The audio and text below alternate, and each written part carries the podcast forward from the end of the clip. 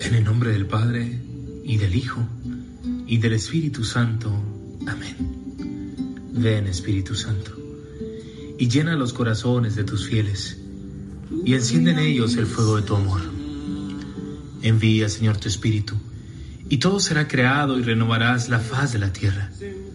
Oh Dios, que has instruido los corazones de tus fieles con la luz del Espíritu Santo. Concédenos que sean, que sintamos rectamente y con el mismo espíritu y que gocemos siempre de su divino consuelo. Por Jesucristo nuestro Señor. Amén.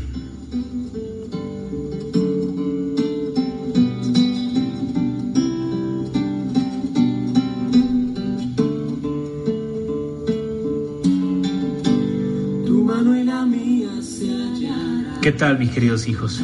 Qué alegría volver a encontrarme con ustedes y saber que a través de estas grabaciones podemos llegar al corazón de tantas personas a lo largo y ancho de este mundo. Te saluda Jonathan Funes en las reflexiones del día al día. Los textos que la iglesia nos regala para este día serán la primera lectura, es la primera carta de San Juan, capítulo 2, versículos del 3 al 11. Primera carta de San Juan, capítulo 2, versículos del 3 al 11 el Salmo, el 95. Versículos del 1 al 3 y versículos del 5 al 6. Salmo 95, versículos del 1 al 3 y versículos del 5 al 6. Y el Evangelio será Lucas, capítulo 2, versículos del 22 al 35. Lucas capítulo 2, versículos 22 al 35. Busca los textos. Léelos. No una, no dos, sino hasta tres veces si es necesario, para dejar que la palabra del Señor penetre lo más profundo de tu corazón. No hay nada mejor que dejarnos llevar por su palabra. El proyecto de una nueva humanidad. Escuchamos de fondo este canto maravilloso que se llama Tu mano y la mía, que nos regala Nico Montero en su disco Lo Nuevo ha comenzado. Y fíjense que yo creo que a estas alturas del año, a un 29 de diciembre, ya tiene que empezar a surgir un nuevo proyecto. Un nuevo proyecto que siempre que entendemos tiene que ser mejor que el anterior. Hoy, la primera carta de San Juan nos invita a descubrir si realmente yo conozco a Dios.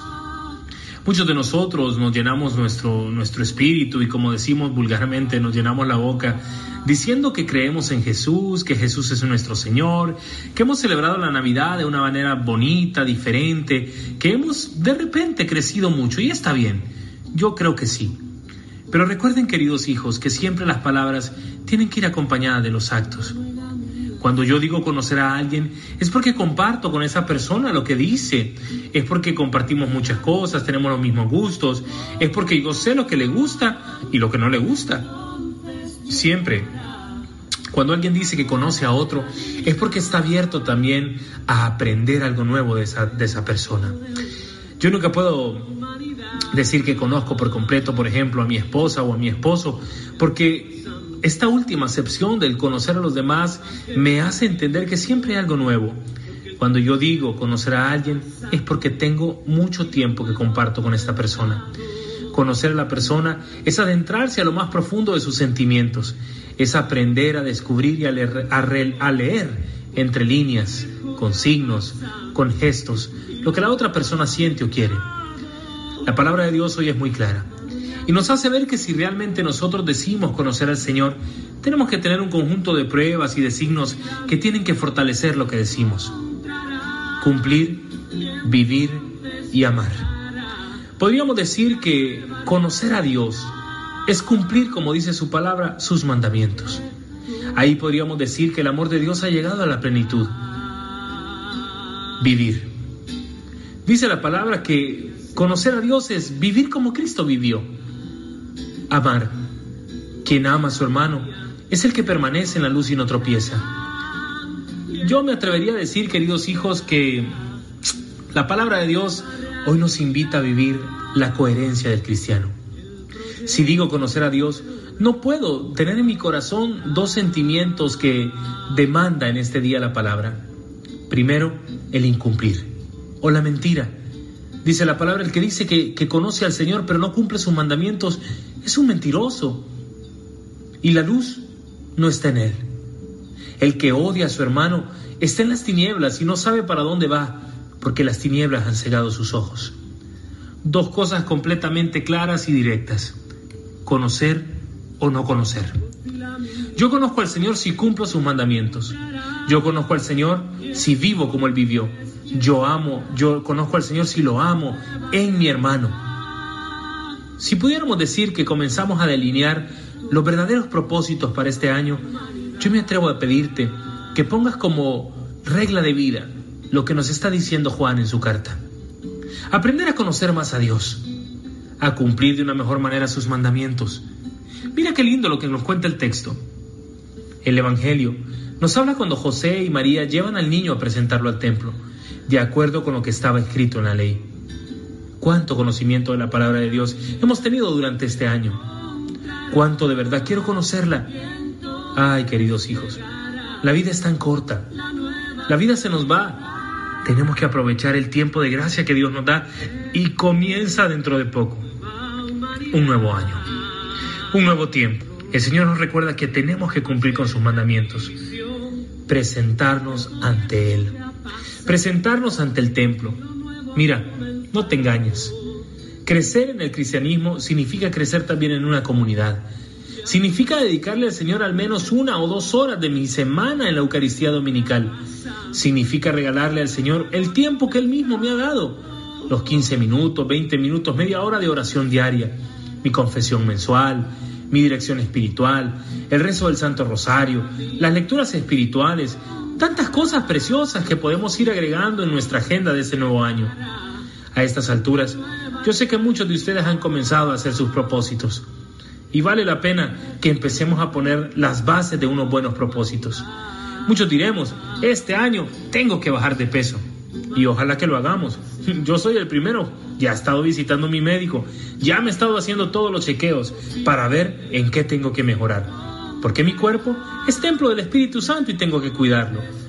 Pero más allá de un bajar de peso, más allá de un controlar qué es lo que tengo que mejorar en mi alimentación, yo, el Padre Jonathan, también tengo que cumplir más los mandamientos del Señor.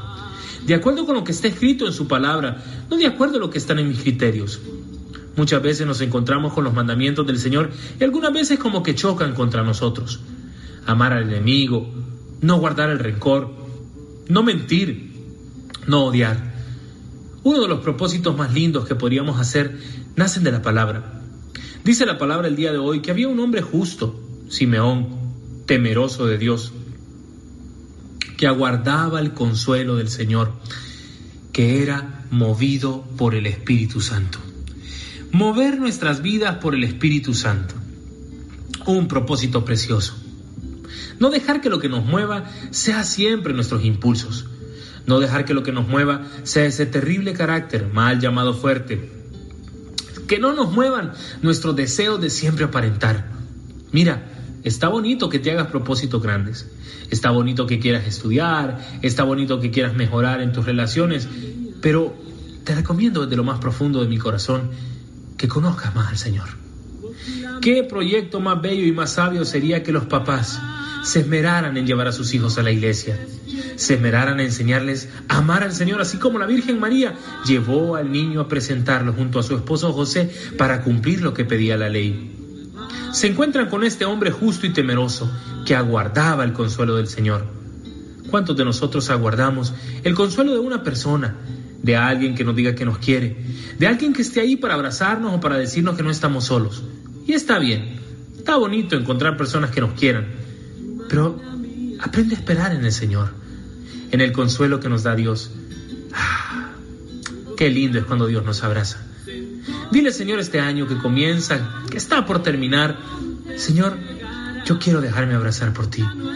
Yo quiero, Señor, ponerte en el centro de mi vida para poder realmente amar a los demás y para aprender a amarme a mí mismo. Finalmente, aprender a esperar que tendrán que venir espadas, tendrán que venir dolores, son cosas de la vida. Dice la palabra que aquel hombre, Simeón, le dijo a la Virgen que una espada atravesaría su alma. Cualquiera diría, caramba, padre, están presentando el niño, están en medio de una alegría y este hombre sale con que una espada le va a atravesar su corazón. Sí, porque las realidades de dolor acompañan nuestra vida. Pero enfrentar los dolores con el Señor a nuestro lado es una cosa muy diferente. Tal vez el año que acaba te has presentado y te has creído que puedes solo o sola, pero hazlo de la mano del Señor. Y finalmente, dos pasajeros, como decían en estos días, un mensaje que me enviaron, que no pueden emprender un nuevo vuelo con nosotros, es la mentira y el odio.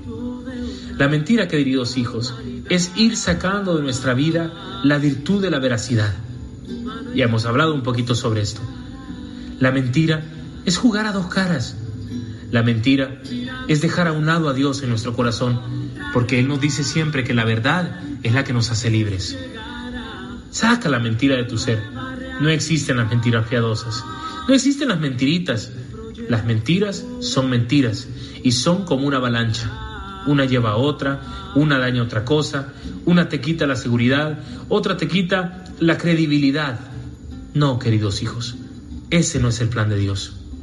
Y mucho menos cargar con odios y rencores.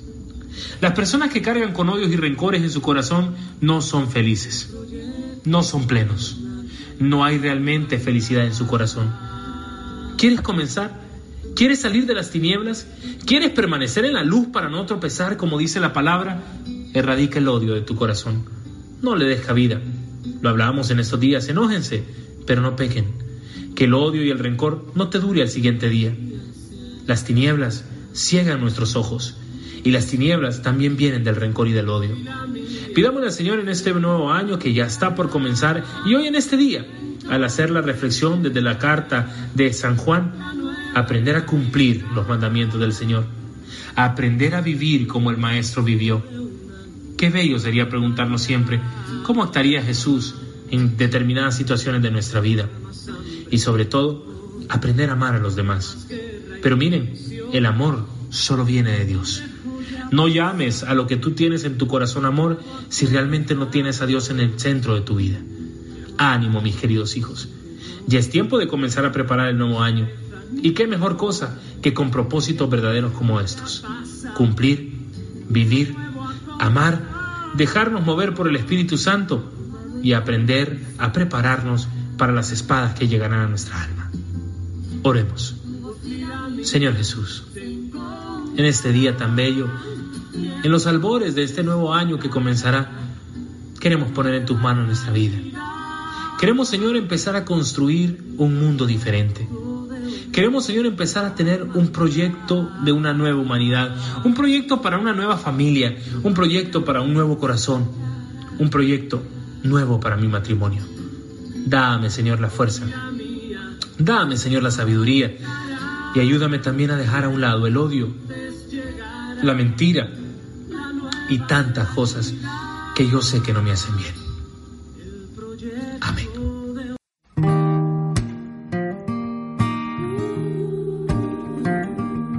Bien, Dios me lo siga bendiciendo. Ya estamos en la recta final también del último, de los últimos días del año, ¿verdad? Ya prácticamente, imagínense, 29 de diciembre y el tiempo pues avanza y vamos pues Vamos hacia un nuevo año y con mucho entusiasmo. Les comentamos pues que el día sábado vamos a estar entregando tamales, café, pan dulce, abrigos, especialmente a nuestros hermanos migrantes que están en esta ruta migratoria y que necesitan también cubrirse, sobre todo cuando están a la intemperie, en la noche y bueno. Dios les bendiga a todos, gracias porque de una u otra forma también nos están colaborando y sobre todo pedimos sus oraciones para el éxito de este proyecto. Queremos también recordarles que el próximo año nos vamos para los santuarios marianos, una experiencia espectacular en Europa, que los que han pensado hacerla alguna vez en su vida no se la pueden perder. A veces uno pospone y pospone y pospone. Miren, no sabemos en qué momento Dios nos llama. Así que si en alguna oportunidad lo pueden hacer, háganlo y no se van a arrepentir. Cualquier información también, ya lo saben, para las donaciones de las mochilas escolares eh, cuesta aproximadamente 40 dólares cada mochila. Así que entre amigos, entre familias, en grupos de oración, vamos, esto no es para Jonathan Funes, yo no estoy interesado en eso, no necesito eso. Es para los niños, niños que ustedes han visto y que han conocido a través de los reportajes que hacemos. Así que, por favor, eh, necesitamos apoyar a los niños. Son aproximadamente 2.000 mochilas y eso es mucho que hacer, pero Dios se encarga de todo. Así que les pedimos a todos su apoyo. Eh, cualquier información ya lo saben, eh, colocan el signo más en su teléfono, el 5, el 0 y el 4, que es el código de país hondureño, 31 46 36 86 y ahí nos comunicamos. Pedimos a Dios que nos bendiga siempre y que sea Él el que lleve todo. En el nombre del Padre y del Hijo y del Espíritu Santo. Amén y pa'lante, ¿oyeron? Siempre pa'lante. Porque de la mano de Dios, porque para Dios, nada es imposible. Con todo mi cariño y unido siempre en la oración, te habla, te saluda y te bendice tu Padre, amigo y hermano, Jonathan Funes.